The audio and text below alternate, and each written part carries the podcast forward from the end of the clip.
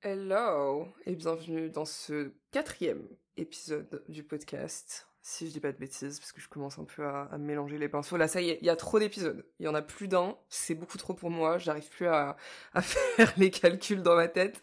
Va falloir qu'on ralentisse la cadence. Écoutez, déjà, j'espère que vous allez bien et que ce mois d'octobre euh, se passe bien, même si, et ça va être le sujet de ce podcast de toute façon, ça a commencé, on va dire, sur les chapeaux de roue. Euh, j'ai pas vraiment de plan aujourd'hui, j'ai pas vraiment de, de sujet très précis, très structuré que j'ai envie d'aborder. J'y vais un petit peu au feeling, on va dire. Pour ceux qui me suivent sur Instagram, et notamment sur mon compte secondaire, subconscience, qui était d'ailleurs le nom de ce podcast euh, il y a encore pas si longtemps, mais que j'ai décidé de changer.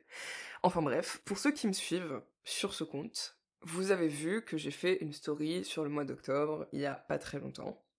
Et pour ceux qui ne me suivent pas sur ce compte et qui ne savent absolument pas de quoi je parle, euh, en fait je fais des stories qui ont pour but d'être des guides par rapport à une certaine période dans laquelle on va entrer. Donc ça peut être un mois, ça peut être une saison, ça peut être, euh, j'en sais rien, parce qu'il y a eu tel ou tel événement et que je me dis que c'est intéressant de guider un petit peu les gens que ça intéresse dans ces énergies qui peuvent être un petit peu compliquées parfois euh, à gérer, on va dire. Donc pour l'instant c'est pas du tout euh, régulier, c'est pas quelque chose que je fais chaque mois ou chaque saison ou chaque je ne sais quoi. C'est un petit peu au feeling, tout comme ce podcast. Donc je le fais quand je suis appelée à le faire.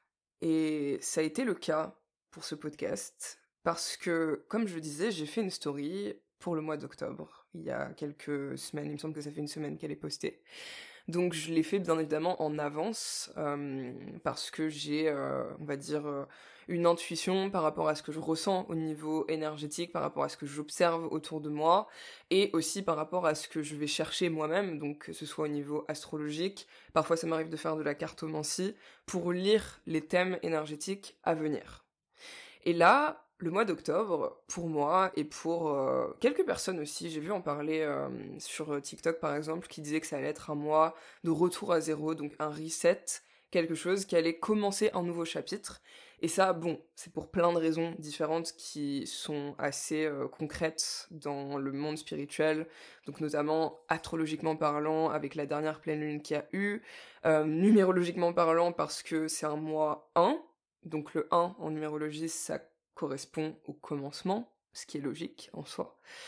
Et par exemple, le mois de septembre, c'était un mois 9. Et 9 en numérologie, ça correspond à une fin de cycle, ça correspond à une conclusion, à un chapitre qu'on va fermer, et donc le mois qui suit, ça va être euh, un nouveau chapitre qu'on ouvre. Et qui dit nouveau chapitre dit nouvelles énergies, nouveaux thèmes, nouveaux challenges aussi, et hum, je vous avoue que ce que j'avais, hum, disons, intuité, je sais pas si ce verbe existe, mais en tout cas à l'intuition, je m'étais dit que le mois d'octobre, ça allait être un mois où... Hum, attendez, je reprends ma note parce que j'avais noté tout ça, donc comme ça, ça m'évitera de dire n'importe quoi. Oui, j'avais écrit que ça allait être un mois de restructuration, d'ancrage, de réjuvénation. Donc pour moi, réjuvénation, ça veut dire purge, un petit peu, mais dans le sens... Euh, pas dans le sens euh, violent du terme, c'est vraiment, on est sur du nettoyage, que ce soit énergétique, physique, euh, mental, tout ce que vous voulez, mais en tout cas, une purge intérieure parce que quand on est sur une fin de cycle, comme on l'était pendant le mois de septembre, c'est là où on fait un petit peu le point sur tout ce qui s'est passé justement pendant ce cycle et qu'on va avoir besoin de lâcher pour passer au niveau supérieur. Euh, donc là, pour moi, en septembre, on a fait espèce de check-up complet de, notre vie, de notre vie professionnelle, personnelle, relationnelle, tout ce que vous voulez. Et on a compris qu'il y avait certaines choses qui aller continuer, forcément, mais d'autres qui allaient devoir partir, qu'on allait devoir laisser derrière nous. En tout cas, moi, ça a été mon cas. J'ai l'impression que je suis pas la seule, que beaucoup de choses sont remontées à la surface pendant ce mois de septembre. Et donc, pour le mois d'octobre, j'avais écrit, parce que j'avais pas fini de, dire ce qu'il y avait dans ma liste, euh, que ça allait être un mois d'alignement, donc vraiment de revenir à l'essentiel, de se reconnecter à soi-même, d'être euh, dans un état de réceptivité aussi parce que euh, l'automne, c'est la période des récoltes. C'est là où on récolte un petit peu bah, ce qu'on a semé finalement, que ce soit positif ou négatif. Mais il y a vraiment cette notion de rétribution et donc de récolter ce qui nous est dû déjà, mais aussi ce qui vient révéler ce qui a fonctionné ou non dans ce qu'on a planté au début de l'année. Donc ce qu'on a planté au début de l'année, ça a germé pendant le printemps, ça a éclos pendant l'été, et pour moi, l'été, c'est vraiment la période de l'année où on se laisse vivre, déjà, parce que, bah, parce que voilà, c'est les vacances. Même si on n'est pas forcément en vacances, il y a quand même énergétiquement une ambiance beaucoup plus relâchée. Les gens sont relax, euh, il y a moins de monde en ville, tout le monde est parti euh, à droite, à gauche, en voyage, etc. Enfin, en tout cas, ceux qui ont les moyens. Donc, euh, c'est pas la même énergie que, par exemple, en hiver. Voilà. Donc, l'été, on se laisse vivre, on se relâche, on fait moins attention à certaines choses, et si on garde cette analogie de, des graines qu'on a plantées au début de l'année, on les laisse éclore, on les laisse fleurir. De toute façon, on n'a rien à faire à ce moment-là. Il faut les laisser être ce qu'elles sont. Et c'est ensuite, en automne, quand ça commence à réellement euh, mûrir, et donc quand on va commencer à pouvoir récolter les fruits, que là, on va voir quels aspects des graines qu'on a plantées sont bons donc où là on est content de ce qu'on récolte, où on a l'impression qu'on a vraiment créé quelque chose de viable et qui va pouvoir durer sur le long terme et qui nous apporte du positif, qui nous apporte euh, ce dont on avait besoin et quels fruits, par contre, euh, ne sont pas viables. Pour le coup, sont pourris ou bien tout simplement n'ont pas mûri comme on voulait qu'ils mûrissent. Et donc là, ça va être important de remettre un petit peu euh, les choses au clair par rapport à la prochaine fois qu'on va planter des graines, donc c'est-à-dire au printemps prochain. Et on va avoir tout l'hiver pour y réfléchir, pour mettre ça en place. Parce que l'hiver, c'est vraiment ça pour moi. C'est la saison où on est en mode introspectif. C'est pour ça qu'on n'a pas beaucoup d'énergie, c'est pour ça qu'on est plus tourné vers soi-même, qu'on n'a pas très envie de sortir, de voir plein de monde, qu'on a envie juste d'être dans son petit cocon et de faire ce qu'on a envie de faire et de surtout prendre soin de soi parce que l'hiver c'est une saison qui est assez compliquée. Euh, mentalement, émotionnellement parlant, c'est pour ça qu'on parle de dépression hivernale. Il y a beaucoup de personnes qui le vivent difficilement parce qu'il y a moins de soleil, parce qu'il fait froid, parce que les gens sont moins dans la sociabilité. Donc forcément, on se sent plus seul et surtout, euh, on est plus face à nos parts d'ombre, on est face à nous-mêmes. Et c'est là que certaines choses ressortent en fait, que certaines choses remontent à la surface. Et en fait, tout ça pour dire que j'ai l'impression que ce mois d'octobre marque vraiment le début de ça. C'est-à-dire que l'énergie n'est pas arrivée progressivement tout au long de l'automne, comme ça devrait le faire normalement, parce que l'automne, encore une fois, c'est toujours la saison de la récolte, hein, on n'est pas encore dans la saison hyper euh, introspective et renfermée de l'hiver. Et là, à partir du moment où on est entré dans le mois d'octobre, donc littéralement le 1er octobre, je sais pas si vous avez senti, parce que moi j'ai senti ça, il y a eu un shift dans l'énergie, c'est-à-dire que c'est comme si directement on était dans une vibe d'hiver. Voilà, bam, c'est arrivé comme ça. Il y a une lourdeur dans l'air, une espèce de densité, je trouve, qui qui est pas évidente parce que je, on n'est pas habitué en fait à ce qu'elle ait lieu aussitôt dans l'année. Moi personnellement, je suis habituée à cette énergie pendant l'hiver, encore une fois, mais pas dès le 1er octobre. C'est vraiment, c'est arrivé comme ça euh, assez violemment et hum, ça s'explique par plusieurs choses. Euh, on va dire la plus évidente, si on regarde d'un point de vue astrologique, c'est parce qu'on est en train d'entrer dans la saison des éclipses. Et ça, bien évidemment, j'avais prévu d'en parler. J'avais prévu de faire une story là-dessus sur mon compte secondaire, encore une fois. Mais disons que je m'attendais pas à ce que l'énergie se fasse ressentir aussi rapidement dans le mois d'octobre.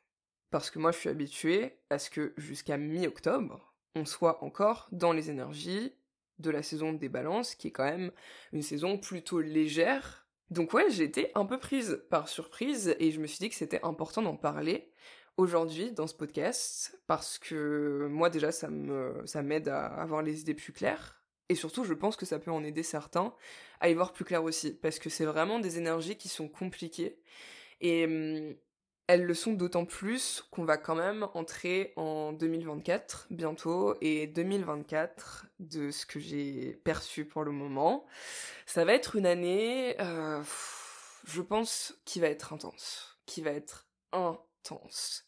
2023, c'était déjà le cas. Euh, on a vraiment une année euh, très très rapide, très... Euh, on n'a pas le temps. On n'a pas le temps. Il y a des choses à faire, il y a des choses à gérer, il faut avancer, il faut rester solide et surtout il faut rester aligné avec soi-même.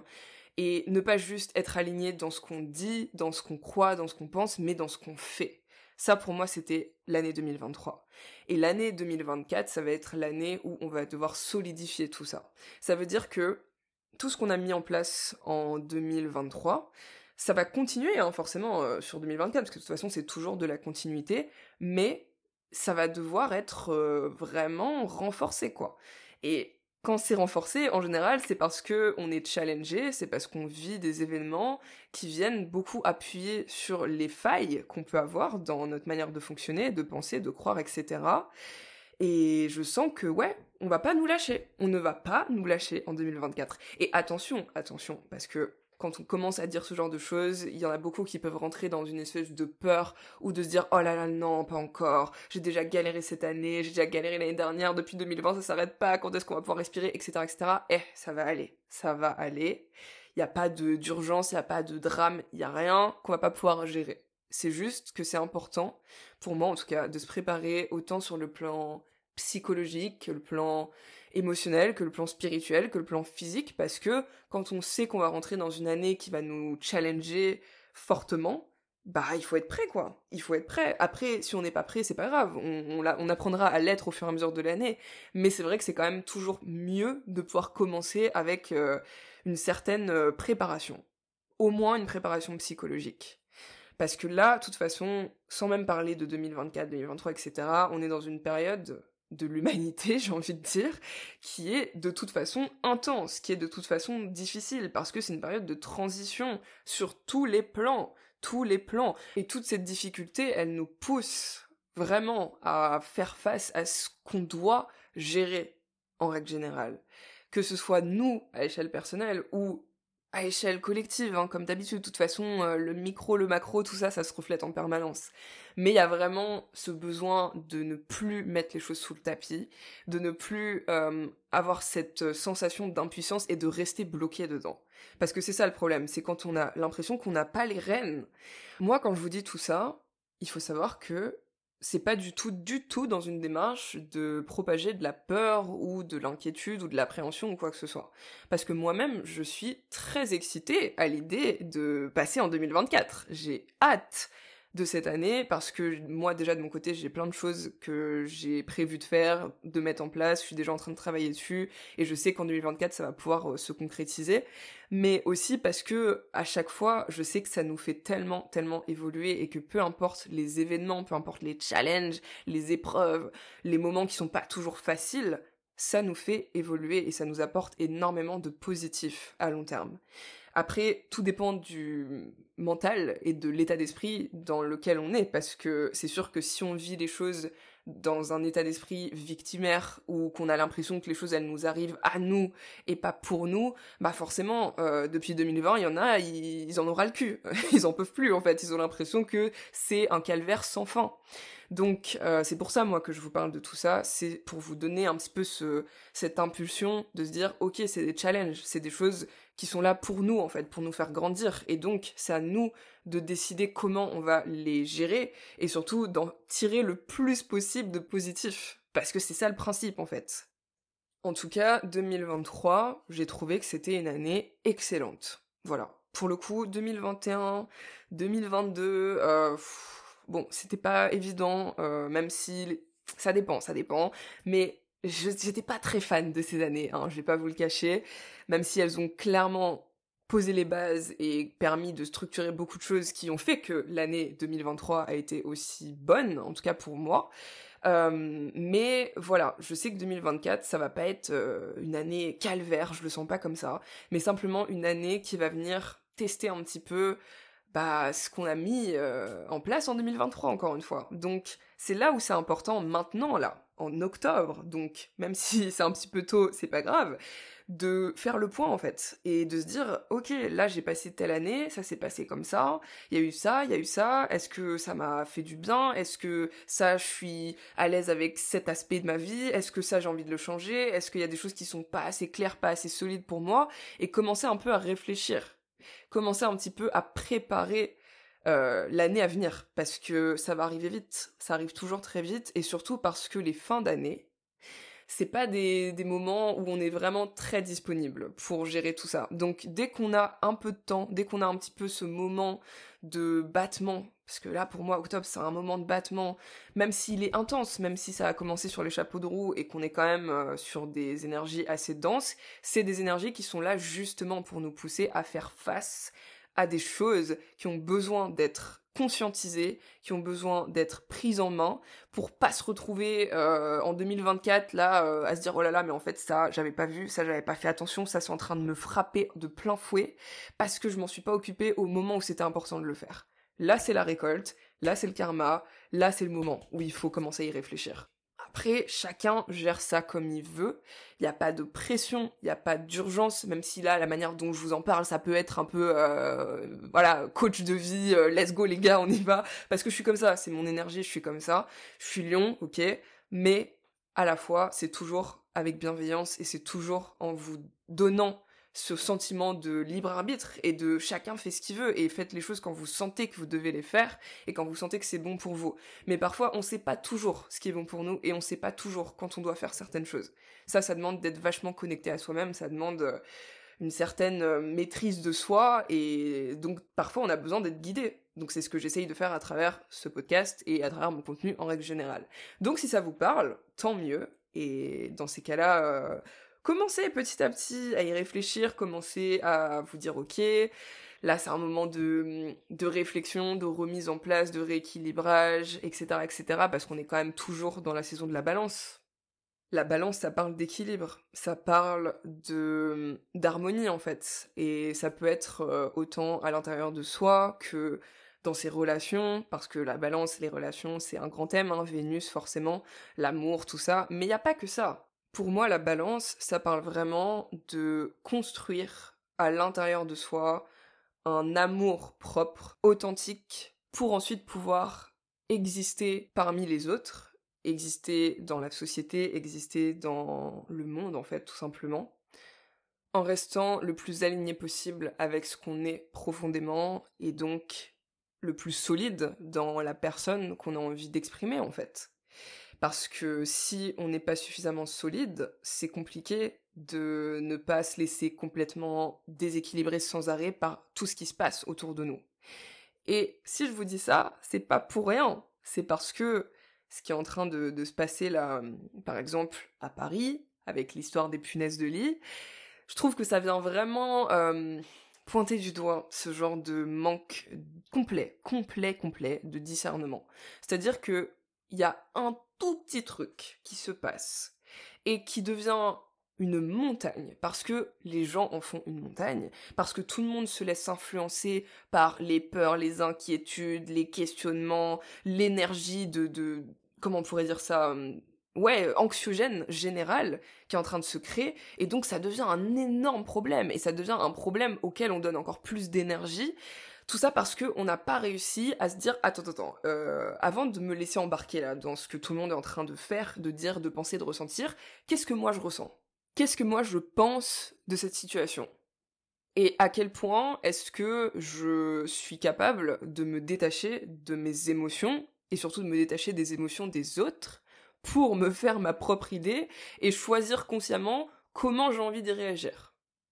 Je, sais que ça peut paraître fou de parler de ça euh, de manière aussi sérieuse, alors que bon, c'est pas un sujet non plus. Euh, enfin, je veux dire, c'est juste des punaises de lit, même si c'est quand même un gros problème euh, sanitaire pour le coup, mais c'est juste des punaises de lit. certains me diraient It's not that deep, y a pas besoin d'en faire tout un pataquès, mais quand même, pour moi, il y a toujours quelque chose à en tirer symboliquement dans tous les événements, dans tous les mouvements de foule qu'il y a dans notre monde là à chaque fois qu'il y a un truc comme ça, je pense que ça vient pointer quelque chose du doigt. Et les punaises de lit, c'est clairement ça fait ressortir ce côté euh, paranoïaque, euh, psychose collective là qu'on a, qui était déjà bien ressorti en 2020. Je n'ai pas besoin de préciser pourquoi ni comment, mais en tout cas, euh, c'est toujours là. C'est toujours là, très clairement. Et ça là, c'est un thème va falloir se mettre au clair dessus très rapidement parce que plus on va avancer, plus il y aura de raisons de rentrer dans de la psychose, de rentrer dans de l'inquiétude de généraliser sans même savoir pourquoi, parce que bah, le monde vers lequel on est en train d'aller, c'est un monde qui va être de moins en moins rationnel finalement, surtout avec les réseaux sociaux. Les réseaux sociaux, c'est quand même euh, ce de quoi on part pour la majorité des mouvements aujourd'hui. Donc on part de quelque chose qui n'existe pas, qui est virtuel, et on, le transforme et on le concrétise dans la matière, dans le physique, dans la réalité que tout le monde vit. Donc si on ne sait pas comment gérer ce qui se passe sur les réseaux sociaux, on ne saura pas non plus comment gérer ce qui se passe dans la vraie vie et vice-versa, parce que de toute façon ça se reflète en permanence. Et donc ouais, pour moi là, cette histoire de, de punaise de lit, elle est clairement et largement alimentée par euh, les réseaux sociaux, avec tous les gens qui postent des vidéos dans le dans RER, dans le métro, en mode regardez, il y en a une là, il y en a une là. On a l'impression que la France entière est infestée de punaises de lit. Alors que est-ce que c'est réellement le cas? Je ne sais pas. Tout ce qu'on sait, c'est qu'en tout cas, euh, les gens se laissent facilement déséquilibrer en termes émotionnels et psychologiques, c'est très facile de se laisser embarquer dans les mouvements de foule comme ça. Et écoutez, là, c'est le moment pour moi de vous parler d'un sujet assez important que je suis vraiment en train de, de creuser là en ce moment, parce que ça me concerne aussi, hein. Euh, de toute façon, tout ce que je vous dis, ça me concerne largement, c'est pas juste euh, moi qui me place euh, en experte, qui a déjà tout compris et qui a déjà tout réglé dans sa vie, pas du tout, pas du tout, vraiment. Et c'est pour ça que je vous en parle. C'est parce que j'ai compris que là, on nous parle vraiment de d'hygiène spirituelle, d'hygiène euh, psycho-émotionnelle, d'hygiène énergétique. Et ça veut dire quoi l'hygiène dans tous ces domaines-là? Ça veut dire que quand on est quelqu'un qui se laisse facilement influencer, qui se laisse facilement atteindre, impacter, que ce soit par des gens, par des énergies ou par, euh, je sais pas, euh, des événements euh, qui ont lieu, ça veut dire qu'on n'est pas suffisamment solide, on n'est pas suffisamment clean dans notre énergie. Parce que quand on est clean dans notre énergie, on sait exactement ce qui nous appartient et ce qui nous appartient pas. Quand on a une chambre propre et rangée, on s'y retrouve quand même beaucoup plus facilement que quand on a une chambre où c'est le bordel, où c'est le chaos, où il n'y a absolument pas un centimètre de sol qui est libre. Donc, c'est pareil à l'intérieur de nous. Si c'est le chaos, s'il y a plein de trucs qu'on n'a pas réglés, plein de trucs auxquels on fait pas face au quotidien, qui sont là à s'envenimer, à, à infester notre personne, ce sera très compliqué de faire la part des choses. Ce sera très compliqué de pas se laisser embarquer dans les psychoses générales. Et croyez-moi, les psychoses générales, il va y en avoir beaucoup avec le temps. Parce que c'est quelque chose qui vient simplement dénoter d'un problème de manque d'hygiène spirituelle, émotionnelle, psychologique, physique, tout ce que vous voulez. Et tant qu'il y a ce problème-là qui est là et qu'on ne le gère pas, eh ben il va continuer à se manifester sous forme de conséquences ça va continuer à prendre de l'ampleur les psychoses générales. Et ça peut partir d'une grippe, ça peut partir d'une punaise, ça peut partir de tout et n'importe quoi. Parce que, en soi, le déclencheur n'a aucune importance. Ce qui compte, c'est ce qui est déclenché. Et ce qui est déclenché, quand c'est là, il n'y a pas besoin de grand chose pour que ça se déclenche. Donc là, pour moi, ce mois d'octobre, il va être vraiment synonyme de nettoyage énergétique. Ça va être complètement intensifié et accéléré par ces éclipses qui vont avoir lieu. Euh, j'ai plus les dates exactes, mais là, il y en a une dans moins d'une semaine et une autre vers la fin du mois, le 28, si je dis pas de bêtises. Euh, c'est là où ça vient vraiment nous chercher, là où ça doit nous chercher, et donc nous pousser à lâcher prise sur ce qui nous tire vers le bas, encore une fois. Ce qui est important, c'est pas du tout la forme, parce que j'ai parlé des punaises de lit, mais c'est pas pour dire qu'il faut que vous soyez suffisamment solide pour ne pas vous inquiéter des punaises de lit. Ce qui est important, c'est le fond. La peur, c'est contagieux. C'est ce qu'on a vu avec la super grippe de 2020. Parce que pour moi et pour bien d'autres personnes, c'était de ça dont il était question. Métaphysiquement parlant, c'est ce que ça va faire sortir la viralité de la peur, à quel point ça peut prendre une ampleur spectaculaire quand justement on n'a pas d'hygiène spirituelle. Et c'est pas pour rien non plus qu'en 2020 il y a eu toute cette psychose autour de l'hygiène, de se laver les mains 50 fois par jour, de se rincer à la javel, de prendre 10 000 douches, de ne pas faire ci, de ne pas faire ça, les masques, etc., etc. Tout ça là. Pourquoi à votre avis? Parce que ça reflétait le besoin profond d'hygiène spirituelle des gens. L'hygiène euh, physique, c'est juste un reflet de l'hygiène euh, intérieure qu'on a. Donc, si on est quelqu'un qui est autant propre qu'on veut hein, à l'extérieur, euh, je me lave 150 fois par jour, je mets 150 000 produits différents, etc., etc., mais qu'à l'intérieur c'est le bordel, l'hygiène n'existe pas vraiment, c'est une hygiène illusoire. Donc, l'hygiène intérieure est aussi importante que l'hygiène extérieure. Et c'est ça vraiment que 2020 a mis sur le tapis, c'était ce côté, il est temps d'aller prendre une douche là. Il est temps d'aller nettoyer certains trucs parce que sinon, quand on est déjà dans une certaine euh, saleté, j'aime pas trop utiliser ce terme, hein, c'est vraiment pas pour, euh, c'est pas un terme dénigrant, mais en tout cas quelque chose qui est euh, chaotique à l'intérieur de soi. Et ben dès que le chaos a lieu à l'extérieur, ben on se laisse tout de suite embarquer parce que ça ça reflète ce qu'on a à l'intérieur de soi, donc c'est c'est ce qu'on connaît en fait, c'est ce qu'on connaît, c'est ce qui nous attire inconsciemment. Et surtout parce qu'il n'y a que quand on fait le ménage à l'intérieur de soi, quand on range petit à petit les choses à leur place, quand on comprend où elles vont, pourquoi elles sont là, etc., etc., que on apprend à se connaître. Pour reprendre l'analogie de la chambre mal rangée, si ça fait des années et des années et des années que vous vivez dans une pièce qui est en bordel, où il n'y a plus un centimètre de sol disponible, et que tout est sale, tout est poussiéreux, tout est vraiment chaotique, vous ne savez plus à quoi ressemble la chambre. Vous ne savez plus à quoi elle ressemble quand elle est rangée. Vous ne savez plus à quoi ressemble votre personne quand elle est équilibrée. Et il y a tellement de gens qui ont oublié ce que c'était que de vivre dans une chambre rangée, dans une chambre propre, que d'avoir un équilibre à l'intérieur de soi, qui sont entourés de personnes en plus qui sont exactement dans, dans ce genre d'énergie-là, que finalement ça devient une normalité c'est normal d'avoir une chambre dégueulasse, c'est normal que ce soit le bordel, c'est normal que pour une punaise de lit, la France euh, devienne complètement psychotique. C'est normal, mais oui, tout le monde le fait, donc c'est normal. Et quand on se connaît pas, quand on a une chambre en bordel, bah qu'est-ce qu'on fait? On va suivre le mouvement, on va se laisser aller dans ce genre de choses. C'est en ça que je veux dire que la l'hygiène spirituelle c'est important, et parce qu'en plus vous saurez exactement quand vous êtes euh, mal parce que ça vient de vous, ou quand vous êtes mal parce qu'il y a des choses énergétiquement qui sont en train de se passer, qui n'ont rien à voir avec vous, mais qui vous atteignent parce que à l'intérieur vous avez des énergies qui peuvent résonner avec ces énergies compliquées là. Moi, c'est un petit peu ce que je ressens dans ce mois d'octobre, c'est que euh, même si je pars du principe que je suis une personne plutôt propre, euh, spirituellement parlant, parce que ça fait quand même des années que je range ma chambre, ben il y a quand même des moments où je vais me laisser déséquilibrer, où je vais sentir que là, hmm, c'est bizarre. Énergétiquement, je me sens pas moi-même. J'ai l'impression que je suis pas au top et j'ai pas de raison de l'être parce que je prends soin de moi.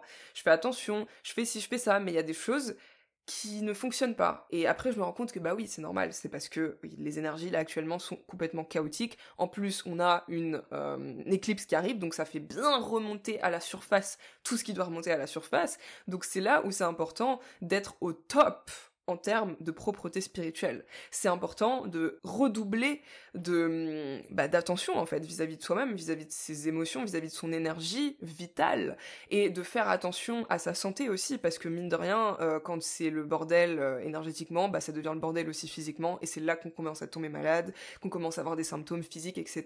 Mais bref, c'est un autre sujet. Donc là, octobre, c'est un peu ça, c'est on clean tout on clean tout. Et c'est drôle parce que normalement c'est plutôt quelque chose qu'on fait en septembre, euh, bah saison de la Vierge forcément, donc euh, la Vierge c'est ce qui est, en tout cas c'est un signe qui est en rapport beaucoup avec la propreté, avec le rangement, avec la rigueur, la structure, etc. Mais c'est un signe qui peut avoir tendance à trop se focaliser sur les détails et avoir du mal à gérer les choses de manière plus large. Ça c'est plutôt le travail de la balance, justement. Donc c'est la saison dans laquelle on est actuellement. Parce que la balance, elle, ce qu'elle veut profondément, c'est la justice, l'équilibre. Et pour être juste, on a besoin d'être capable de voir tous les angles possibles pour être le plus impartial possible et ne pas juger quelque chose seulement à partir d'un détail ou seulement à partir d'un ressenti, d'un truc qui représente pas suffisamment l'image générale de la situation. Donc septembre, c'était très focalisé, je trouve, sur l'aspect euh, fonctionnel de ce qui avait besoin d'être changé. Donc par exemple les routines, l'hygiène de vie, le sommeil, la santé, mais aussi au niveau du travail, les étapes progressives qu'on met en place pour aller vers nos objectifs, euh, la manière dont on fait preuve de rigueur ou pas assez dans ce qu'on fait, etc., etc., etc. De toute façon, c'est très personnel pour le coup. Chacun a, disons, fait le point sur ce qui devait être géré, réajusté, réglé dans sa vie, à un niveau, encore une fois, euh, très terre-à-terre, fonctionnel, parce que de toute façon, la Vierge est un signe de terre, donc c'est de ça dont il est question. Son travail, c'est pas justement de prendre énormément de recul et de hauteur sur ce qu'elle a à gérer, parce que c'est pas un signe d'air comme la balance, elle par contre euh, bah, elle est peut-être un peu moins rigoureuse un peu moins structurée mais elle doit prendre de la hauteur elle doit s'élever regarder les choses dans leur ensemble et là c'est encore une fois ce qu'on fait en octobre donc pourquoi on fait ça maintenant? C'est parce que comme je vous l'ai dit, on va rentrer dans la saison des éclipses, donc c'est là où le gros ménage, la grosse purge va se faire. Et c'est aussi à partir de la mi-octobre qui arrive là très bientôt qu'on va entrer dans la saison du scorpion. La saison du scorpion, euh, c'est la saison de la mort et de la renaissance. Donc c'est vraiment la saison parfaite pour la transformation profonde de ce qui a besoin d'être transformé. Et ensuite, une fois qu'on a bien, bien, bien transmuté, bien alchimisé, bien remis complètement à neuf certains aspects qui avaient besoin de l'être, là on peut repartir sur de nouvelles bases. Et ça, c'est tout le travail de la saison du Sagittaire. Mais bon, de toute façon, je vais pas vous faire un cours d'astrologie, on n'est pas là pour ça. Si je parle beaucoup d'astrologie, c'est parce que moi, c'est vraiment une manière de lire les choses qui est cohérente et qui respecte les cycles naturels de la vie. Donc, euh, encore une fois, ça s'accorde avec les saisons, en tout cas avec l'astrologie tropicale, parce que moi, je suis sur l'astrologie tropicale, hein, bien évidemment. Et du coup, euh, ça permet d'avoir une compréhension plus globale et plus, profonde aussi, plus philosophique de ce qu'on vit. En tout cas, moi, ça me correspond, ça me parle. J'espère que vous aussi, parce que ça se trouve, depuis tout à l'heure, il y en a qui sont là, mais qu'est-ce qu'elle raconte? Bon, de toute façon, je pars du principe que, vu comment je parle souvent d'astrologie, la plupart des gens qui me suivent et qui écoutent, regardent, lisent mon contenu, c'est que ça leur parle d'une manière ou d'une autre, ou en tout cas qui sont pas contre. Donc, écoutez, je vais juste checker ma note parce que j'en avais quand même une toute petite histoire de pas complètement me perdre, même si je l'ai un peu fait dans ce podcast, sans me perdre vraiment, mais en tout cas je, suis partie très très loin dans certains sujets. Comme je vous l'avais dit au début, c'était pas du tout planifié, structuré ou quoi que ce soit. J'avais juste écrit les grands thèmes que j'avais envie d'aborder, mais sans les, les détailler euh, d'une quelconque manière, quoi. Donc, qu'est-ce que concrètement on peut faire de tout ça à partir de maintenant?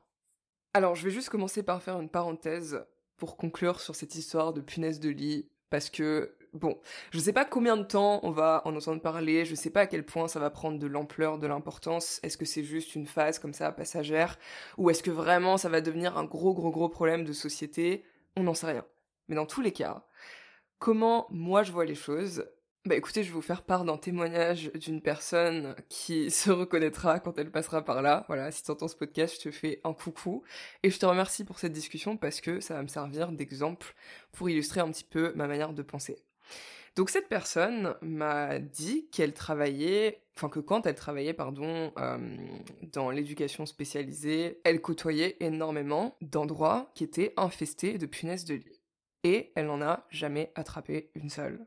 Alors, est-ce que c'est de la chance? Est-ce que cette personne a été bénie des dieux? Est-ce que cette personne avait une hyper vigilance et que chaque fois qu'elle rentrait chez elle, elle se désinfectait, elle se désinsectisait euh, jusqu'à être sûre et certaine qu'il n'y ait pas une seule punaise? Non C'est juste qu'elle n'était pas censée en attraper. Et ça, c'est quelque chose qu'elle savait et qu'elle se disait tout le temps. J'attraperai jamais ça. Je vais jamais ramener de punaise de lit chez moi. Ça va pas m'arriver. Et c'est exactement ce qui s'est passé. Donc, comment est-ce que vous expliquez qu'une personne qui est côtoyée des endroits infestés de punaises de lit n'en ait jamais attrapé une seule, et que des personnes qui n'avaient jamais entendu parler des punaises de lit avant il y a quelques semaines se mettent à en voir partout, à tous les coins de rue, et à craindre qu'à tout moment, elles pourraient en ramener une chez elles. Qu'est-ce qui différencie ces deux cas-là, à votre avis? Moi, je dis que c'est une question d'état d'esprit. Vraiment, je suis très sérieuse, c'est une question d'état d'esprit. C'est la seule chose qui justifie ce genre de, paradoxe-là. Et d'ailleurs, c'est pour ça que dans ce podcast, j'ai plusieurs fois fait de très grosses références à la fameuse super grippe de 2020, dont je ne citerai pas le nom parce que tout le monde sait très bien pourquoi. C'est pas pour rien, c'est parce que pour moi, ces deux situations, ces deux euh, mouvements de foule là qu'il y a actuellement, ça se reflète sur plein d'aspects. Même si c'est absolument pas la même chose dans la forme, dans le fond, il y a quand même, il y a quand même une similitude. Et cette similitude, c'est le sentiment qu'elle provoque. C'est le sentiment que les gens nourrissent face à cet événement, à cette situation, à cet élément extérieur à eux. C'est la peur. Et donc la peur, euh, à partir du moment où on est vraiment dans cette énergie-là, on va attirer des situations, des événements, des personnes qui résonnent avec cette énergie. Ça, c'est ma croyance. Et c'est une croyance que j'ai tellement de fois observée, tellement de fois euh, confirmée, en fait, de par euh, ce que j'ai vécu et de par ce que d'autres personnes autour de moi ont vécu. Et là, je vous ai donné l'exemple des punaises de lit, mais je peux aussi vous donner mon exemple par rapport à la super grippe de 2020. À aucun moment, je n'ai eu peur de cette grippe.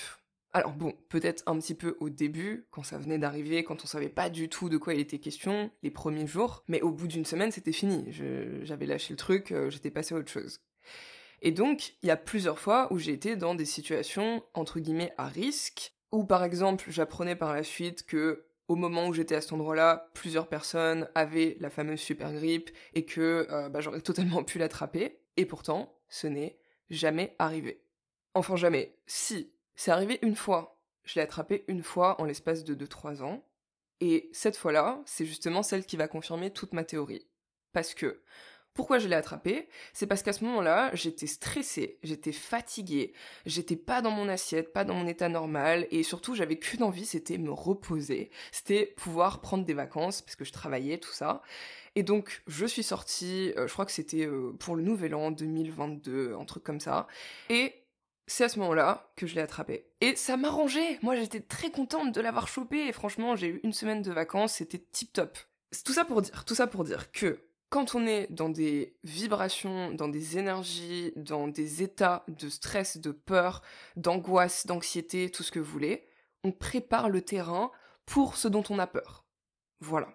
Et quand c'est pas le cas, quand on est détaché, quand on fait sa vie, quand on se préoccupe pas de ce genre de choses et que surtout on reste un minimum rationnel parce que bon dans le cas des punaises de lit ça a toujours existé en fait. Ça a toujours été là. Et à, tout moment ça peut arriver à n'importe qui. C'est comme la grippe. C'est comme tout en fait. Ça peut arriver à n'importe qui. Vous pouvez sortir de chez vous un jour traverser la route. Au mauvais moment il y a une voiture qui passe qui vous fauche. C'est terminé. Est-ce que ça veut dire que vous allez vous empêcher de sortir de chez vous? Parce que on sait jamais je pourrais me faire écraser par une voiture. Non on continue à vivre sa vie et ce qui doit arriver arrivera en fait. Ça veut pas dire qu'on vit de manière complètement chaotique et qu'on fait plus attention à rien, mais ça veut juste dire que être vigilant quand c'est nécessaire, ça veut pas dire vivre dans la peur.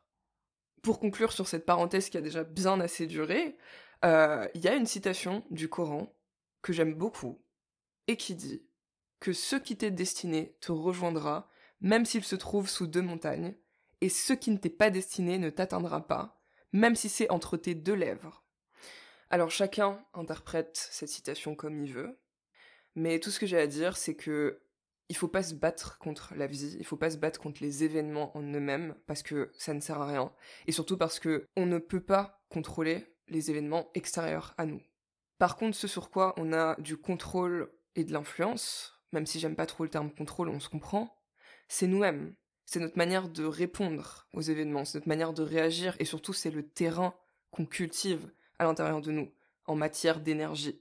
Donc tout ce que vous avez à faire, c'est comme d'habitude en fait. Vous focalisez sur vous et ne pas vous laisser distraire par ce genre de choses, parce qu'encore une fois, vous ne pouvez pas les contrôler, et surtout parce que plus vous leur donnez de l'attention, de l'énergie, de la peur, etc., plus vous leur donnez une raison d'exister. Alors que si vous vous détachez complètement de ça et que vous vivez votre vie, bah en fait petit à petit c'est quelque chose qui va retomber comme un soufflet. regardez tout ce qui s'est passé depuis 2020. Regardez comment les choses ont évolué et regardez à partir de quel moment la grippe a disparu. Voilà. Je vous laisse avec ça et on va pouvoir revenir au sujet principal qui est comment, selon moi, on peut gérer les énergies de ce mois d'octobre.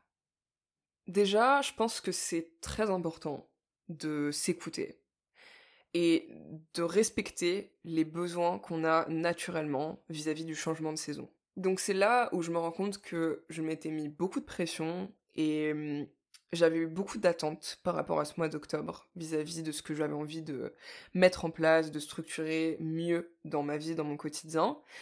Et au final, les choses se sont pas passées comme prévu parce que les énergies ne sont pas propices actuellement à la manière dont j'avais envie de mettre ces choses en place. C'est-à-dire que l'intention était très bonne, mais dans la forme, c'était pas bon. Parce que le mois d'octobre, c'est le mois qui commence la transition dans l'énergie féminine de l'année. Bon, il y en a sûrement à qui la phrase que je viens de prononcer ne parle absolument pas. De quoi est-ce que je parle quand je dis l'énergie féminine de l'année? Euh, Déjà, sachez que j'ai prévu de faire un podcast sur ce sujet-là, sur le sujet de l'énergie féminine et l'énergie masculine, parce que c'est un grand, grand, grand thème, et c'est surtout une gigantesque base quand on parle de spiritualité, de métaphysique, etc., etc. Donc, je vais, je vais approfondir sur ce sujet-là. Mais, pour la faire courte, en fait, dans la spiritualité, on parle beaucoup de la notion de polarité, euh, comme quoi notre monde repose sur des principes de dualité complémentaires, par exemple le positif et le négatif, la lumière et l'ombre, le féminin et le masculin. Et il faut savoir que ces trois choses-là, c'est exactement la même chose. Mais bref, j'approfondirai là-dessus dans un autre podcast. Et donc, en tant qu'humain, euh, on a toujours les deux polarités à l'intérieur de nous, parce que ces principes se complètent, et c'est ce qui nous permet de fonctionner de manière équilibrée. Donc, l'énergie féminine, c'est ce qui va correspondre dans les grandes lignes à une énergie qui est tournée vers l'intérieur. Donc c'est une énergie qui est passive, qui est intuitive, subtile, abstraite, créative et surtout flexible. Alors que l'énergie masculine, ça va être une énergie qui est tournée vers l'extérieur, donc qui est beaucoup plus active, beaucoup plus concrète, beaucoup plus rationnelle, productive, structurée. Et au-delà du fait qu'on ait ces deux énergies, ces polarités, ces dualités complémentaires à l'intérieur de nous en tant qu'être humain, le monde entier repose sur ces principes-là.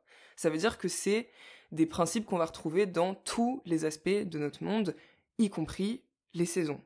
Quand on regarde les saisons, les quatre saisons, il y a le printemps et l'été qui correspondent aux deux saisons masculines, donc c'est pour ça que énergétiquement on est beaucoup plus dans l'action, beaucoup plus sociable, beaucoup plus euh, tourné vers l'extérieur en fait. Tout le contraire de l'introspection. L'été et le printemps, c'est absolument pas des, moments de l'année où on a envie de passer des heures et des heures à réfléchir sur la vie, à se poser des questions sur soi, à qu'est-ce que non non non non non. Là, c'est le moment de passer à l'action. C'est le moment d'être, euh, bah en fait, euh, d'actionner tout ce qu'on a justement mis en place à un niveau subtil pendant les saisons féminines donc pendant l'automne et l'hiver, qui sont là justement pour nous pousser à l'intérieur de nous-mêmes, et donc à introspecter, à se poser les bonnes questions, à se dire ok, tout ce que j'ai fait là pendant les saisons masculines, toute l'action dans laquelle j'ai été, qu'est-ce qui a fonctionné, qu'est-ce qui a pas fonctionné, de quoi j'ai besoin, euh, j'ai besoin de me régénérer aussi, parce que après avoir passé autant de temps dans une énergie euh, tournée vers l'extérieur, bah on a besoin de se régénérer, on a besoin de revenir à soi-même.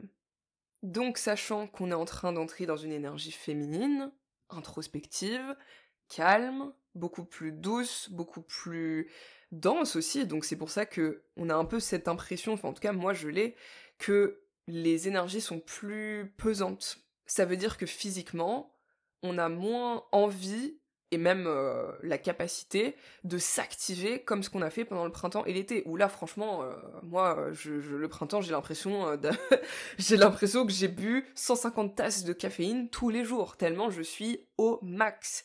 Et là je sens bien qu'on n'est plus du tout sur ce thème là donc c'est important de respecter cette énergie dans laquelle on est en train d'entrer, parce que si on essaye de forcer, et donc d'être encore dans cette énergie masculine de structure, d'action, de puissance, de performance, etc., qu'on a quand même, euh, je pense, euh, beaucoup entretenu pendant ces deux dernières saisons, parce que c'est les saisons qui sont faites pour ça, eh ben on sera pas du tout aligné avec les énergies dans lesquelles on est en train d'entrer, et on va s'épuiser jusqu'à l'os parce que c'est pas de ça dont il est question maintenant, et parce que justement on a assez donné là, on a assez donné, on s'est assez activé, maintenant il est temps de ralentir petit à petit la cadence, et de commencer à se mettre un petit peu dans cette euh, position de passivité, j'ai envie de dire. Alors apprendre avec des très très très grosses pincettes, parce que ça veut pas dire qu'on ne se met à faire absolument plus rien dans notre vie et à regarder les choses se passer, pas du tout. Mais par contre, on adapte notre manière de passer à l'action à justement une énergie plus temporisée, plus dosée, plus calme. Et surtout, on priorise l'observation plutôt que l'action. Parce que si on est dans l'action, on peut pas être dans l'observation, on peut pas faire les deux à la fois.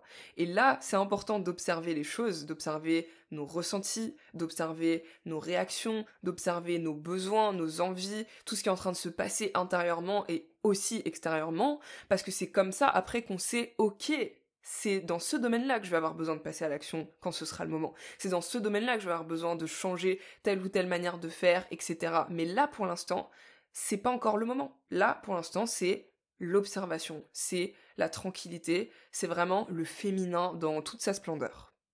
Donc on se laisse porter par les choses, on se laisse vivre d'une certaine manière, mais on garde quand même un œil sur nous-mêmes et sur ce qu'on ressent, sur ce qu'on vit, parce que c'est là que notre énergie masculine va servir à nous soutenir en fait dans ce côté féminin. Parce que si le féminin est tout seul sans aucune structure sans aucun soutien du masculin il s'écroule complètement euh, c'est le chaos euh, on s'en sort plus. Et là par contre on s'épuise aussi et on finit euh, sur les rotules pareil.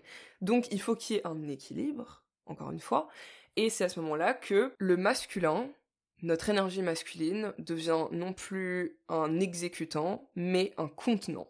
Donc on laisse notre énergie féminine prendre la place qu'elle doit prendre, et notre énergie féminine, c'est tout ce qui est en rapport avec l'émotionnel, avec le corporel aussi, parce que de toute façon, les émotions et le corps, c'est intimement lié, hein, c'est de là que viennent les émotions. Donc, on les laisse prendre la place qu'elles doivent prendre, on les laisse remonter à la surface, on se laisse aussi un peu plus euh, vivre, c'est-à-dire que, bah oui, forcément, on aura moins d'énergie, on aura moins envie de se pousser, on aura moins envie d'être dans l'action, etc., etc., d'être dans la performance, mais c'est pas grave. Parce que c'est pas le moment, encore une fois, donc ça sert à rien de se culpabiliser, de se dire oh là là, euh, j'en fais pas assez, je fais pas ci, je fais pas ça, il faut que je sois plus comme ci. Non, non, non, non, non, non, là c'est pas le thème. Là on se laisse vivre, mais encore une fois, on utilise le masculin pour garder une stabilité parce que le féminin tout seul n'est pas suffisamment euh, bah, concret en fait, dans le concret plutôt, pour savoir comment gérer tout ça, toutes ces émotions, tout ce qu'il ressent, tout ce qu'il vit. Donc le masculin est là pour un petit peu, ok, euh, entourer, supporter, soutenir ce qui se passe et surtout décider de ce qu'on en fait. Donc en sachant que les saisons hivernales, automnales, c'est pas des saisons évidentes, encore une fois, au niveau émotionnel et psychologique, qu'on peut vite se laisser sombrer justement hein, dans ces énergies très très denses, très très lourdes de d'émotions euh, qui remontent à la surface, etc. Et ben c'est là que notre énergie masculine, qui elle est plus focalisée sur justement le mental, le passage à l'action, donc les prises de décision par exemple, les choix, euh, notre manière de fonctionner au quotidien, c'est là que c'est important qu'elle soit présente, non pas pour nous pousser hors de notre zone de confort, nous pousser à agir tout le temps, à performer et tout, mais plutôt pour nous soutenir et trouver des manières de nous permettre d'avancer dans cette euh, saison sans sombrer complètement dans ces énergies. Après, des fois, c'est nécessaire aussi de sombrer. Hein. Je veux dire, euh, si on sombre, on sombre, c'est comme ça. Mais on peut éviter, quand c'est possible, d'aller trop profondément dans ce genre d'énergie et donc de trouver des petites actions au quotidien pour prendre soin de soi, pour se créer justement ce cocon dont je parlais au début du podcast. Et ça, ça passe par des gestes, des actions simples, mais qui font toute la différence. Action égale énergie masculine, mais qui va dans le sens du féminin, donc qui agit en fonction des besoins de notre énergie féminine. Pour vous donner un exemple concret, parce que je pense qu'il est temps de le faire là, pendant les saisons féminines, donc automne-hiver, personnellement, j'ai absolument pas le même niveau d'énergie qu'au printemps-été, et je pense que c'est le cas pour tout le monde. Et donc pour toutes les personnes qui m'écoutent et qui font du sport, je sais pas si ça vous le fait aussi, mais personnellement, en hiver, je ne fais absolument pas le même type de séance qu'au printemps-été. Parce que je sens que c'est pas ce dont mon corps a besoin à ce moment-là. Donc, au printemps-été, je sais que je peux me dépasser, je sais que je peux aller chercher l'intensité, aller chercher un petit peu le point de rupture et me donner à fond, mais en hiver, c'est plus du maintien. C'est plus des séances modérées, voire euh, vraiment le, minimum syndical. Pourtant, je peux faire des séances intenses pendant l'hiver. J'en suis capable, je veux dire, mon corps, il peut supporter ça. Mais je sais au fond de moi que si je fais ça, je suis pas alignée avec mes besoins. Je suis pas alignée avec l'énergie de mon féminin qui à ce moment-là a justement besoin de ralentissement parce que euh, ça taffe aussi au niveau par exemple du corps, au niveau de la régénération, au niveau de la transmutation euh, émotionnelle énergétique hein, pour ceux qui aiment bien les termes un peu perchés. Et eh ben c'est pour ça que je dois faire attention à ça. Et ça c'est ma manière d'adapter mon énergie masculine, donc mon énergie d'action, de structure, à mon énergie féminine je suis plus flexible en fait. Je suis plus ok là c'est pas grave. Je vais pas me pousser aujourd'hui. Euh, si j'ai pas envie, j'ai pas envie et tranquille. On se remettra aux séances intenses quand ce sera le moment. Donc au printemps-été. Mais d'ici là, on ralentit. Un peu plus tôt dans l'épisode, je vous ai parlé du terme hygiène spirituelle. J'ai pas trop trop approfondi ce terme, j'ai juste donné les grandes lignes. Je laisse à chacun le choix de donner la définition qu'il veut à ce terme, voire de faire des recherches dessus si ça vous intéresse. Mais je vais vous dire un petit peu ce que j'en pense euh, et donc comment euh, personnellement je compte mettre ça en place courant du mois d'octobre de l'automne. Et c'est ce qui va servir de fondation pour l'hiver, qui va encore être un autre niveau d'énergie féminine et un autre niveau euh, d'hygiène spirituelle aussi. Donc en soi, il n'y a rien de fou, il hein. n'y a rien d'extraordinaire. De, c'est simplement des petites euh, actions, des petites intentions aussi dans le quotidien pour justement prendre mieux soin de soi et être plus attentif à ce qui peut nous tirer vers le bas en termes d'énergie. Je vais commencer par insister sur le fait que c'est pas parce qu'on parle de spiritualité que ça doit forcément être complètement abracadabrant. Il y a des gens pour qui Hygiène spirituelle, ça veut dire faire des détox hyper complexes, des rituels avec des plantes, des machins, aller voir euh, un énergéticien, une énergéticienne, faire ci, ça, ça, machin. Personnellement, c'est pas ce dont je vais vous parler aujourd'hui. Parce qu'en fait, pour moi, la plupart des gens, même je dirais tout le monde en fait, n'a pas besoin d'aller aussi loin. On peut le faire. Et je pense que rien que dans la symbolique, dans l'intention, dans le geste de faire un rituel pour ça, ça peut augmenter les effets. Mais n'y a pas besoin d'aller aussi loin. On peut vraiment être dans quelque chose de très terre-à-terre, euh, de très rationnel, comme par exemple, tout simplement, prendre le temps chaque jour de checker énergétiquement comment on se sent. Est-ce qu'il y a quelque chose qui vient nous parasiter? Est-ce qu'il y a une pensée? Est-ce qu'il y a euh, une émotion Quelque chose qu'on n'a pas géré et qu'on a besoin de gérer à ce moment-là? C'est de prendre le temps de d'apprendre en fait à se connaître et d'apprendre à savoir comment est-ce qu'on fonctionne à un niveau énergétique et qu'est-ce qui vient de nous et qu'est-ce qui ne vient pas de nous. C'est ce que je vous avais dit un peu plus tôt avec les histoires des punaises de lit, parce que le manque d'hygiène spirituelle, c'est le manque de connaissance de soi. C'est le manque surtout de hum, gestion, de régulation émotionnelle et donc énergétique, et c'est pour ça qu'on va finalement se mélanger avec celle de tout le monde autour de nous. Alors que quand on est au clair avec soi-même, avec son énergie, qu'on prend le temps chaque jour d'y faire attention, de checker, etc. Et de mettre en place des actions, surtout euh, si c'est nécessaire, bah là, on est dans l'hygiène spirituelle. Il n'y a pas besoin de faire des rituels vaudous, en fait. C'est juste ça dont il est question. En tout cas pour moi. Voilà, maintenant que j'ai fini mon petit disclaimer, on peut revenir au sujet principal. Donc déjà, le premier point, je dirais que c'est de faire beaucoup plus attention à soi au niveau de sa santé, de son corps, Parce que je sais pas pour vous, hein, mais moi l'été, je vraiment il y a plein de trucs sur lesquels je me suis trop relâchée. Et encore une fois, c'est fait pour ça, l'été. C'est, pas un moment où euh, on est hyper carré sur plein de choses. C'est bien aussi de, de lâcher un petit peu euh, là-dessus. Mais l'automne, c'est fait pour se remettre sur les rails à ce niveau-là, parce que sinon l'hiver, ça va être très compliqué. Donc quand je parle de faire attention à sa santé, à son corps, l'exemple que je peux donner, c'est celui du ralentissement. Euh, en été, personnellement, j'ai été à fond, à fond, à fond, toujours à droite, à gauche, toujours à faire un truc, toujours à bosser, toujours à penser au prochain truc que je dois faire, blablabla. Et donc, j'étais beaucoup moins dans ce côté, je prends quand même le temps de me poser, je prends quand même le temps de souffler un petit peu, de checker si ça va, euh, de quoi j'ai besoin, parce que ça là, c'est hyper important à faire. Et on peut se permettre de moins le faire à certaines périodes de l'année, mais si on ne prend pas cette habitude-là pendant l'automne, bah après c'est la transition, elle est assez hardcore en fait. Moi, je prends vraiment en compte qu'on est dans la saison des éclipses. Même s'il n'y a pas encore eu les deux éclipses en question, les énergies ont déjà commencé. Et les éclipses, ça parle vraiment de purge, de nettoyage, de détox, ça parle de faire de la place pour la suite des événements. Ça veut dire que les énergies sont propices au lâcher-prise. Donc là, ça va être très important d'être attentif à ce qui se passe au niveau du mental, au niveau des pensées, au niveau des schémas répétitifs qui vont être, je pense, plus présents que d'habitude et qui vont vraiment être mis en lumière pour qu'on prenne conscience à quel point c'est plus d'actualité, à quel point ça nous correspond plus, et surtout, encore une fois, à quel point ça nous tire vers le bas. Donc la meilleure manière de faire ça pour moi, c'est déjà d'être euh, dans une démarche de conscientisation au quotidien, donc de vraiment s'observer au maximum quand c'est possible, et de noter un petit peu les choses qui reviennent, les choses qui sont qui sont récurrentes tout simplement et qui nous plombent en fait. Et ensuite, il y a la technique du journal, hein, j'en parle tout le temps. À ce stade, je suis sponsorisée par le journal intime, mais c'est vrai que ça reste une méthode excellente quand il s'agit déjà d'une part de clarifier son mental vis-à-vis de ce qu'on pense, de comment on vit les choses, de comment on réagit aux situations.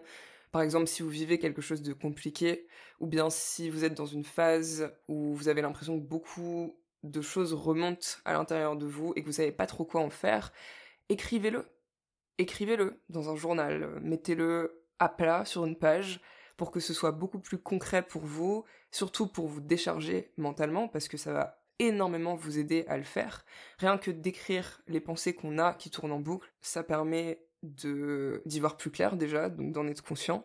Et ensuite, ça permet de prendre du recul dessus, de constater un petit peu mieux ce qui se passe réellement dans notre cerveau, et donc ensuite d'avoir une meilleure idée de quoi en faire. Je peux vous assurer que même quand vous êtes dans une phase un petit peu de crise où ça va vraiment pas bien, où c'est vraiment là, vous êtes en, plein dans le jus, on va dire, le fait d'écrire ce que vous êtes en train de ressentir, de vivre profondément à l'intérieur de vous, ça va vraiment désintensifier la situation. Ça va lui donner moins de poids et surtout ça va vous permettre de respirer un petit peu. Donc vraiment, c'est un conseil que je vous donne à long terme là pour le coup, c'est quelque chose que je fais depuis longtemps et ça m'a énormément aidé au niveau de la régulation de ma santé mentale en règle générale.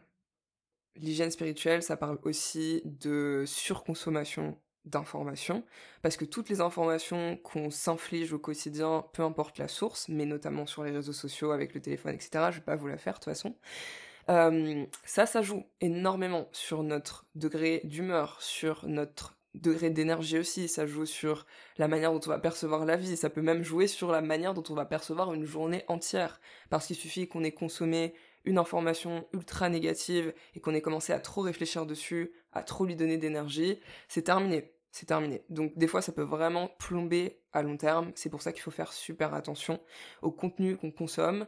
Euh, je suis pas de la team des gens qui vont vous dire euh, faites une détox de dopamine, arrêtez d'aller sur votre portable, faites des chacun gère ça comme il veut, et surtout quand ça fait des années que on est sur son téléphone, sur les réseaux, c'est pas évident d'arrêter du jour au lendemain. Très souvent, ce qui se passe, c'est qu'on va arrêter euh, deux trois jours et puis on va s'y remettre à fond.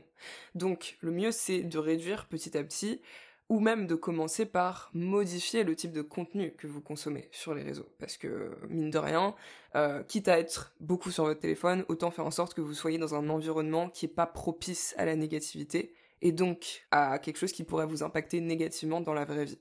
Donc voilà, profitez-en pour faire un gros tri dans votre contenu, dans les personnes que vous suivez sur les réseaux, dans les choses que vous avez enregistrées, dans vos photos, dans vos playlists, votre musique, peu importe. Chaque tri permet de vraiment lâcher du lest et de passer un petit peu à une nouvelle énergie. Ensuite, au niveau du corps. Alors le corps, c'est vraiment le réservoir d'énergie. C'est là qu'on stocke tout ce qui se passe, par exemple, dans le mental. Si vous êtes de mauvaise humeur, l'énergie de la mauvaise humeur en question, elle est dans votre corps. Donc, ça, c'est quelque chose que je ne pourrais que vous recommander sans arrêt de toute façon, mais le mouvement, c'est très très très très important. Donc commencer sa journée avec du mouvement, quel qu'il soit. Là, je vous parle pas forcément de séances de sport, mais simplement mouvement. Donc ça peut être aller faire une marche de 10-15 minutes, ou bien une séance, je sais pas moi, de yoga, euh, d'étirement, d'échauffement, peu importe. Juste une manière de vous réchauffer un petit peu, de faire circuler l'énergie là dans votre corps pour que ça nettoie tout ce que vous avez encaissé déjà de la journée de la veille, si vous n'avez pas pris le temps de vous décharger énergétiquement, et ensuite de toute la nuit que vous avez passée aussi. Donc d'activer votre corps là, comme ça, on commence justement sur une note euh, dynamique en termes d'énergie, et non pas une note stagnante. Vraiment, j'insiste là-dessus, vous verrez que vous passerez pas du tout la même journée si vous avez commencé avec ne serait-ce que 15 minutes d'exercice ou d'activité physique, de mouvement, que si vous commencez directement, euh, hop, je saute du lit, bam, euh, je me mets à ma journée, quoi. C'est vraiment rien à voir. Après, voilà, on n'a pas tous le même emploi du temps, on n'a pas tous les mêmes euh, priorités, responsabilités, etc. Il y en a certains qui n'ont pas le temps le matin. Donc à chacun de voir comment il peut potentiellement mettre ça en place ou pas. Et si c'est pas le matin, c'est pas grave. Un autre moment dans la journée, ou alors le soir, quand vous rentrez justement du travail, que vous avez toute votre journée là derrière vous, euh, c'est là que c'est important de se décharger. Parce qu'au moins si vous le faites le soir, le lendemain, vous aurez pas non plus la même matinée. Enfin, ce sera peut-être pas aussi efficace de faire de l'exercice direct le matin, mais au moins vous ramenez pas les énergies de la veille avec vous. Ensuite, le corps, c'est le domaine des émotions. Et les émotions, c'est de l'énergie. Donc quand on parle d'hygiène spirituelle, on parle avant tout d'hygiène énergétique. Et quand on parle d'hygiène énergétique, on parle d'hygiène émotionnelle. Penchez-vous sur vos émotions, vraiment, quand elles sont là, quand elles arrivent. Laissez-les vous traverser et surtout accordez-leur l'attention qu'elles ont besoin que vous leur accordiez. Parce que si vous les mettez trop de côté, elles vont finir par rester à l'intérieur de vous, par stagner, par prendre énormément de place et par baisser complètement votre taux vibratoire, vos énergies, et en fait vous allez vous balader avec un espèce de sac d'émotions négatives que vous n'avez pas géré. Donc euh, les sautes d'humeur, les baisses de morale pendant l'hiver notamment, c'est justement aussi parce qu'il y a beaucoup d'émotions pardon qui ressortent. Et comme la plupart des gens savent pas quoi en faire, elles les laissent telles quelles elle se penche pas dessus et ça finit par prendre énormément de place et donc par euh, influencer complètement l'humeur, influencer l'énergie, influencer la santé mentale au point, au bout d'un moment, de pouvoir se transformer carrément en maladie. Hein. C'est pour ça que les gens tombent souvent malades en hiver, c'est pas juste à cause du froid, c'est aussi parce que c'est une saison de l'année où énormément de choses ressortent au niveau émotionnel, mental, tout ce que vous voulez. Donc, au bout d'un moment, quand c'est pas géré, et eh ben ouais, ça prend le pas sur la santé physique. Et en parlant de santé physique, en ce moment, c'est aussi très important de faire attention à bien accompagner son corps au niveau du système immunitaire, par exemple, au niveau de la manière dont vous allez en prendre soin, que ce soit à travers ce que vous mangez, ce que vous buvez. Euh, par exemple, si vous avez besoin de compléments alimentaires, de vitamines, je suis pas médecin, donc je vais absolument rien vous conseiller de concret, mais de redoubler d'attention vis-à-vis de ça, parce que mine de rien, déjà, ça l'aide euh, littéralement hein, de lui donner des compléments, de par exemple prendre des shots de gingembre quand il commence à faire un peu froid, pour éviter de tomber malade quand c'est pas forcément nécessaire. Et ensuite, euh, c'est très important aussi à un niveau mental un petit peu ce côté effet placebo parce que plus on aide son corps à se gérer pendant les saisons où c'est un petit peu plus compliqué pour lui, plus déjà bah ça nous fait du bien parce que on le laisse pas se démerder tout seul dans son coin et on l'aide tout simplement. Plus on a l'impression d'être solide et donc on se sent moins vulnérable à la possibilité par exemple de tomber malade ou d'avoir des baisses d'humeur, des baisses d'énergie, des coups de fatigue, etc. Donc moins ça risque de nous arriver sans qu'on s'y attende. Après, bien évidemment, je suis pas anti-maladie. Je pense que c'est important de tomber malade parfois parce que c'est un moment où le corps peut vraiment prendre le temps de se régénérer, vu qu'on peut rien faire, qu'on est couché dans notre lit et qu'on fait que dormir. Et ça, c'est des moments qu'il a pas souvent dans l'année, en tout cas pas pour la plupart des humains. Donc, c'est important de tomber malade. Et Attention, je vous dis pas non plus de devenir un hypochondriaque de service qui passe sa journée à s'enfiler des cachetons, des compléments, des vitamines. Encore une fois, déjà, je suis pas médecin et en plus, euh, c'est pas de ça dont il est question. Si vous avez pas besoin de compléments alimentaires, ne prenez pas de compléments alimentaires. Mais simplement de faire des gestes comme ça, euh, ne serait-ce que des shots de gingembre, ne serait-ce que boire des trucs, euh, des tisanes, des machins pour justement soutenir le système immunitaire, c'est déjà bien assez. Et donc, on arrive à mon troisième point, qui est celui que je préfère, parce que là, jusqu'à maintenant, on a parlé euh, des aspects euh, très sérieux de tout ça, de détox, de purification, etc., machin. Mais il y a aussi un aspect un peu plus lumineux, un peu plus positif, et cet aspect-là, c'est celui de l'esprit, qui consiste vraiment à hum, se créer un cocon quand on est dans ce type de saison, quand on est dans ce type d'énergie qui, comme je le disais, nous pousse vers l'intérieur c'est pas obligé que ce soit euh, difficile, c'est pas obligé que ce soit désagréable, c'est pas obligé que ce soit une espèce une espèce d'épreuve là qu'on doit traverser dans l'année. Ça peut aussi être un moment où justement on va prendre plus soin de soi, on va faire plus attention à plein de petites choses, autant au niveau de sa santé mentale, émotionnelle, physique, que au niveau de son esprit en fait. Donc, pour vous donner un exemple, en anglais, il y a une expression uplift your spirit. Et en français, ça se traduirait par élever son esprit. Et je trouve que c'est très très très très important de toujours garder cette intention-là quand on est dans des phases un peu compliquées, quand on est même dans une démarche justement de transformation de soi, donc qu'on doit passer par des aspects un peu sombres, un peu aller creuser dans son ombre, dans son passé, ses émotions négatives, etc. De toujours garder ce truc à l'extérieur quand c'est possible et quand c'est le moment, parce que des fois ça l'est pas du tout mais de ouais d'élever son esprit et de s'aider justement à rester élevé quand on peut le faire. Ça, ça passe vraiment pour moi par l'atmosphère. Et alors là, c'est pas encore trop le thème pour l'instant parce que euh, on a un mois d'octobre euh, presque estival pour le coup. Mais quand on arrive dans ce genre de saison, bah qu'est-ce qu'il y a? Il y a une baisse de lumière, il y a une baisse de chaleur qui peut être parfois drastique et ça, ça joue énormément sur le moral. Hein, on le sait très bien. La vitamine D, tout ça. Donc, par exemple, ce qui peut aider, c'est de ramener de la lumière et de la chaleur chez soi. Donc de créer encore une fois cette notion de cocon. Et ça, une des méthodes que je préfère, c'est les bougies. Vraiment, ça, quand il fait moche, quand il fait noir, quand euh, vraiment c'est la déprime dehors, ça aide énormément à créer justement une atmosphère qui vient élever l'esprit, comme je disais. Après là, c'est pas forcément le thème pour l'instant parce qu'il fait encore 25 degrés, hein, puisque voilà. Mais bientôt ça va l'être, bientôt ça va l'être. Et trust me, vous allez me remercier pour cette technique. Après, il y a un concept, je sais pas si vous en avez déjà entendu parler, qui est né sur les réseaux sociaux là il y a pas très longtemps, et encore une fois en anglais qui s'appelle Romanticize Your Life. Donc en français, ça voudrait dire romancer sa vie. Et la définition générale qui est donnée, c'est ce côté se comporter comme si on était le personnage principal d'un film. Donc euh, ça peut être quelque chose qui est vraiment porté sur l'esthétique, euh, à savoir la manière dont on va s'habiller, la manière dont on va euh, décorer sa maison, la manière dont on va, je sais pas, préparer tel ou tel repas, faire attention que l'assiette soit bien présentée, etc., etc. Il y en a d'autres pour qui ça va être des actions, comme par exemple aller lire des livres dans des cafés je dis ça parce que j'ai commencé à le faire il y a quelques temps et franchement les gars, j'aime trop. j'aime trop. Déjà, ça m'a permis de reprendre goût à la lecture parce que j'avais un peu beaucoup mis ça de côté. Et en plus, le fait d'aller lire un livre dehors en public, euh, c'est une expérience. C'est une expérience. Moi, je sais pas, dans ma tête, a vraiment que les personnages principaux de films ou de livres pour faire des trucs comme ça.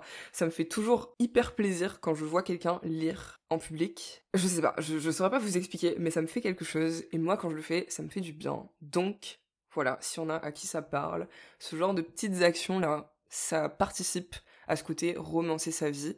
Parce qu'en fait, romancer sa vie, c'est tout simplement mettre plus d'intention et de sens dans les choses qu'on fait. Et le sens et l'intention, c'est différent pour tout le monde, mais le côté esthétique, le côté rituel, le côté euh, faire un effort en plus quand on va faire une action qui pourrait être très simple. Par exemple, se faire un café le matin, ça peut être une action automatique, machinale, euh, qu'on va même pas forcément apprécier plus que ça. Ou alors, ça peut être tout un rituel qu'on prend le temps de faire, qu'on prend le temps d'apprécier, et surtout qui nous donne vraiment l'impression de profiter du moment et pas juste d'en être spectateur parce que c'est quelque chose qu'on fait tous les jours. Donc c'est venir, voilà, remettre vraiment plus de magie en fait dans son quotidien à travers des actions qu'on va faire différemment. Et ça, ça fait partie de ce que je fais de plus en plus, en tout cas depuis le début de l'automne, depuis septembre. Même si je le fais pas assidûment, parce que j'ai pas toujours le temps, j'ai pas toujours euh, l'envie, bah à chaque fois que je le fais, je me souviens pourquoi je le fais. Et je pense aussi que la solitude, c'est quelque chose qu'il est vraiment très important d'apprivoiser.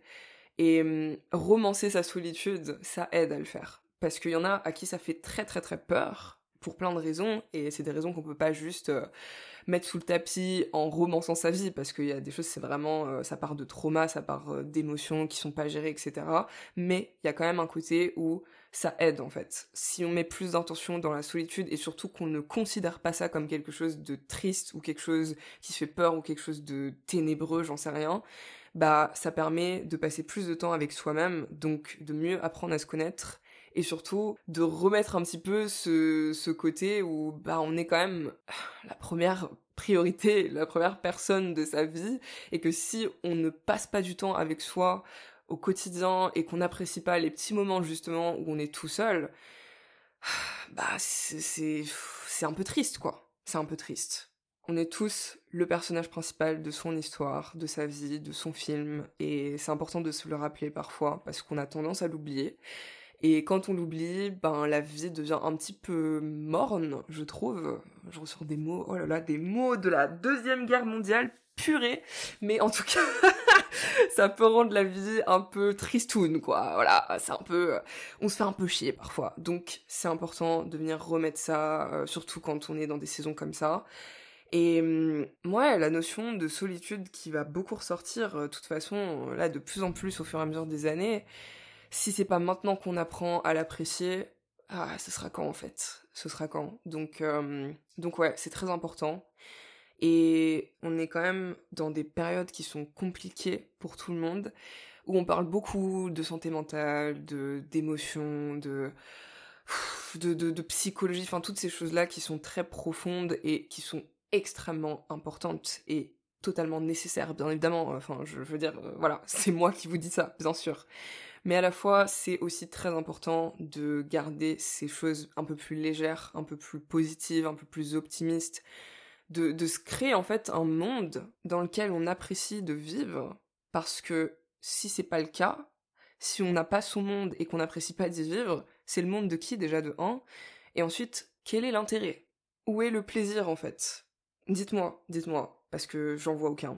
En tout cas, je vais continuer personnellement à romancer ma vie, à faire mes petites playlists euh, saisonnières, parce que oui, maintenant je fais des playlists en fonction des saisons. D'ailleurs, si ça vous intéresse, j'ai un compte euh, Spotify Venus Was c'est le compte associé au compte sur lequel je poste ces podcasts. Donc je peux les mettre en public s'il y en a que ça peut euh, intéresser, inspirer. En plus de ça, j'ai d'excellents goûts musicaux sans vouloir... voilà. Donc franchement, c'est gratuit. Et ensuite, je vais continuer à hum, saigner le matcha latte parce que ici on est des baristas, ici on se fait des cappuccinos, des cafés, des trucs. On kiffe notre life ici, ok? Vous comprenez ou pas? On kiffe notre life. Donc il y a ça, il y a le marathon Twilight bien évidemment qui arrive, ça arrive fort parce que oh là là, l'automne, si c'est pas pour faire un marathon Twilight, c'est pour faire quoi en fait? L'atmosphère et l'ambiance dans cette saga est absolument incroyable. Euh, surtout les deux premiers, parce que bon, les autres ils sont un peu bizarres, mais les deux premiers Twilight, c'est Genre, oui, c'est ça l'automne, en fait. C'est ça, le mauvais temps, le brouillard, les vampires, les musiques tristes, etc. On adore. D'ailleurs, mes playlists automnales sont fortement inspirées de ce qu'il y a comme musique dans Twilight. Hein. Pour ceux qui connaissent, vous, vous le remarquerez, je pense. Donc voilà, toutes ces petites choses-là, euh, j'en ai plein d'autres, mais j'ai la flemme là de, de chercher qui rendent ces périodes un peu moins chiantes, un peu moins dures, surtout que là cette année c'est chaud patate. Alors on s'en sort comme on peut, j'ai envie de vous dire. Donc voilà, je crois qu'on va arriver sur le mot de la fin et en tout cas, je vous souhaite beaucoup de courage pour ces énergies qui vraiment là sont pas évidentes. Hein. Je, je, je, le dis euh, clairement, c'est pas évident, c'est lourd et hum, ça demande du coup de beaucoup, beaucoup faire attention à soi et s'aligner sur ce ralentissement général qui est en train de se faire plutôt que d'essayer de le combattre. Surtout que, je sais pas pour vous, hein, mais je suis plutôt contente là qu'on arrive dans des énergies plus lentes parce que l'été, euh, j'ai eu ma dose personnellement. C'est bon, j'ai donné, j'ai besoin là d'une pause et je pense que cet automne, ça va vraiment me permettre de la faire. Je pense que ça va permettre à beaucoup de gens d'en descendre aussi. C'est pour ça que les énergies sont aussi intenses. C'est parce qu'elles ont été très intenses cet été. Donc en contrepartie, il faut que ces énergies de ralentissement le soient d'autant plus. Voilà, donc au-delà de tout ce qui peut se passer euh, dans la société, machin, avec l'histoire de punaises de lit, d'inquiétude, etc., il y a aussi un côté qui n'a rien à voir avec tout ça et qui est purement énergétique.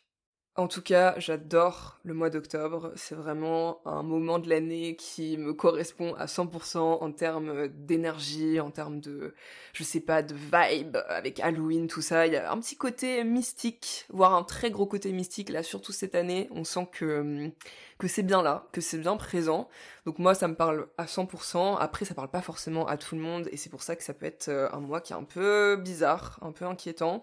Donc si c'est le cas, pas d'inquiétude, encore une fois, c'est simplement euh, bah, que, encore une fois, là on est dans la saison des éclipses, donc ça fait ressortir beaucoup de choses, et ça donne vraiment une sensation euh, de, de, surréalisme parfois euh, dans, dans, ce qu'on vit, même si on vit rien de fou, hein, mais je sais pas, ça vient réveiller des trucs, c'est un peu bizarre des fois.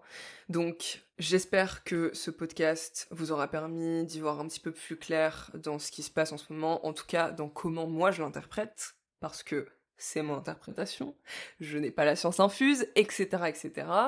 Euh, mais dans tous les cas, j'imagine que ça parlera à certains, à certaines, voire à beaucoup. Moi, en tout cas, c'est ce qui me permet de mieux gérer tout ce qui se passe à tous les niveaux quand j'arrive à poser des explications et à donner un sens à tout ça. Donc, si ça peut faire la même chose pour vous, c'est tant mieux. Et sinon, ben, tant pis, hein. De toute façon, c'est juste le mois d'octobre, euh, avec Halloween à la fin, et puis voilà, c'est un mois comme les autres finalement. Donc voilà, euh, écoutez, je vous souhaite un très bon mois, du coup. De toute façon, eh, on va se revoir avant la fin du mois. J'ai déjà des petits podcasts, des petites idées là en, préparation, même si je suis en train de gérer pas mal de choses à côté, donc euh, j'ai pas énormément de temps. Mais là, je me suis quand même dit que c'était important de faire celui-là. Et puis, ben, je reviens très vite avec de nouveaux sujets croustillants, euh, très mystiques, très perchés, comme on aime, comme ce que vous aimez, de toute façon, sinon vous seriez pas là. Et puis, en attendant, eh ben, prenez soin de vous. Merci d'avoir écouté ce podcast jusqu'à la fin. Et on se dit à la prochaine pour la suite.